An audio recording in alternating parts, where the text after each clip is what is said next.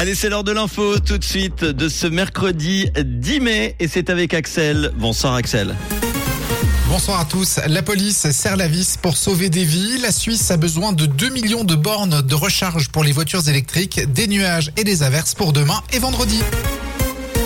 Après une phase de sensibilisation en mars, la police vaudoise est passée à l'étape répressive de sa campagne de lutte contre l'inattention au volant. Du 24 au 29 avril, elle a renforcé ses contrôles sur les routes et a sévi à plus de 150 reprises.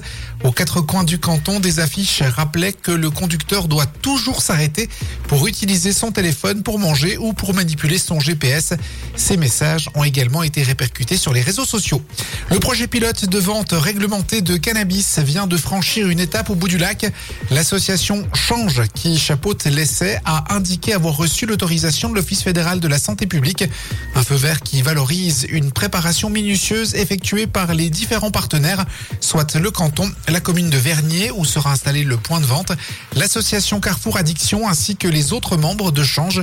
L'évaluation scientifique du projet sera menée par le service d'addictologie des hôpitaux universitaires de Genève et le département de sociologie de l'université. Suisse doit installer en 12 ans quelques 2 millions de bornes pour recharger les véhicules électriques, soit environ 50 par kilomètre carré en moyenne. L'Office fédéral de l'environnement a publié une feuille de route anticipant 2,8 millions de véhicules rechargeables en circulation en Suisse en 2035. Le rapport considère que des arguments tels que la régulation se fera grâce au marché ou pour les stations-service, aucune planification n'a été nécessaire, sont trop réducteurs. À l'étranger, des dizaines de roquettes ont été tirées de la bande de Gaza vers Israël aujourd'hui, peu de temps après de nouvelles frappes israéliennes ayant fait un mort dans le territoire palestinien, portant à 16 le nombre de personnes tuées depuis hier.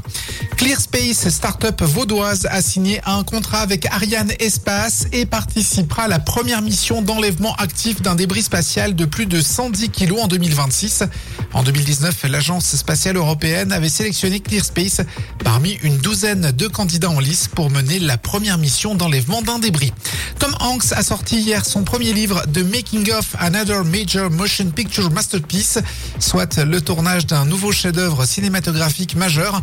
Ce n'est pas une biographie, mais une fiction dans laquelle l'acteur introduit son vécu.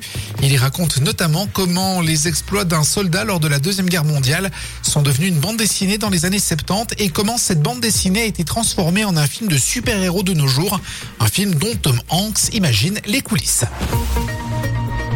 Des nuages pour demain avec des averses intermittentes plus fréquentes en montagne et en deuxième partie de journée. Demain matin, il fera 9 degrés à Carouge, 10 à Dange et Lutry. L'après-midi, 14 degrés sont annoncés à Nyon, Vernier et Crissier. Ce sera toujours changeant vendredi avec un risque d'averses plus marqué en montagne l'après-midi.